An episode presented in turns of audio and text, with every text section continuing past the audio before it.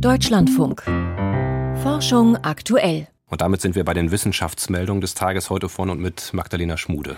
Die Cheops-Pyramide enthält eine bisher unbekannte Kammer. Schon 2017 gab es Hinweise auf einen zusätzlichen korridorartigen Hohlraum auf der Nordseite der Pyramide. Jetzt konnte ein internationales Forschungsteam den Raum nachweisen und ihn genauer untersuchen, wie die Wissenschaftler im Fachmagazin Nature Communications berichten. Das Team nutzte dafür eine Technik, bei der der Durchgang kosmischer Strahlung durch die Pyramide erfasst wird.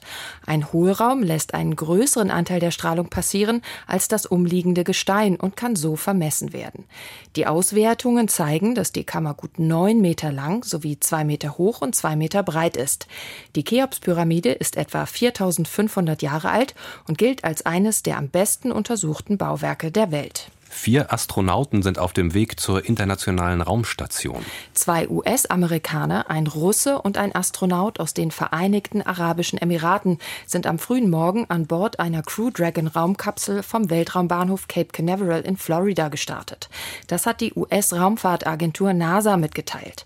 Etwa neun Minuten nach dem Start erreichte die Raumkapsel ihre Umlaufbahn gut 400 Kilometer über der Erde, wo sie am frühen Freitagmorgen an die ISS andocken soll. Der Start war eigentlich für den vergangenen Montag geplant, musste aber aufgrund technischer Probleme an der Falcon 9 Trägerrakete kurzfristig verschoben werden.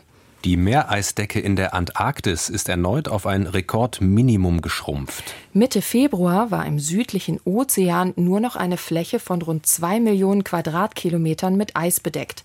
Im Vergleich zum langjährigen Durchschnitt fehlte damit zu diesem Zeitpunkt eine Eisfläche von etwa einer Million Quadratkilometer.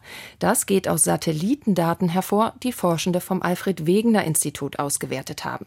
Die Meereisbedeckung in der Antarktis erreicht im September oder Oktober des Jahres Jahres mit bis zu 20 Millionen Quadratkilometern ihren Höhepunkt und schmilzt dann über die antarktischen Sommermonate bis in den Februar ab. Schon im vergangenen Jahr war dabei so wenig Eis übrig geblieben, wie noch nie zuvor gemessen worden war. Ein schneller Herzschlag kann Angstgefühle verursachen.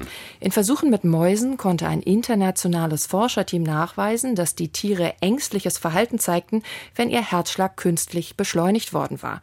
Im Gehirn der Tiere fanden die Forschenden außerdem eine verstärkte Aktivität in einer Region, die körperliche Informationen verarbeitet und auch für Emotionen zuständig ist. War diese Region ausgeschaltet, dämpfte das die Angstreaktion. Sie könnte also die Schnittstelle zwischen dem physischen Zustand und dem psychischen Effekt sein. Ihre Ergebnisse stellen die Forschenden im Fachmagazin Nature vor. Die Wissenschaftsfreiheit geht international zurück. Das geht aus einem Update des Academic Freedom Index hervor, der von einem Zusammenschluss verschiedener Forschungseinrichtungen erstellt wird. Laut dem Bericht ist rund die Hälfte der Weltbevölkerung von dieser Entwicklung betroffen, unter anderem Milliarden Menschen in Indien, China oder den USA. Als Hauptgründe für die Einschränkung nennt der Bericht das Erstarken autokratischer Regierungen sowie die Zunahme politischer Einflussnahme auf die Forschung. In insgesamt 22 der untersuchten 179 Ländern habe sich die Situation verschlechtert. In fünf Ländern gab es eine positive Entwicklung und in 152 Ländern sei der Zustand unverändert geblieben.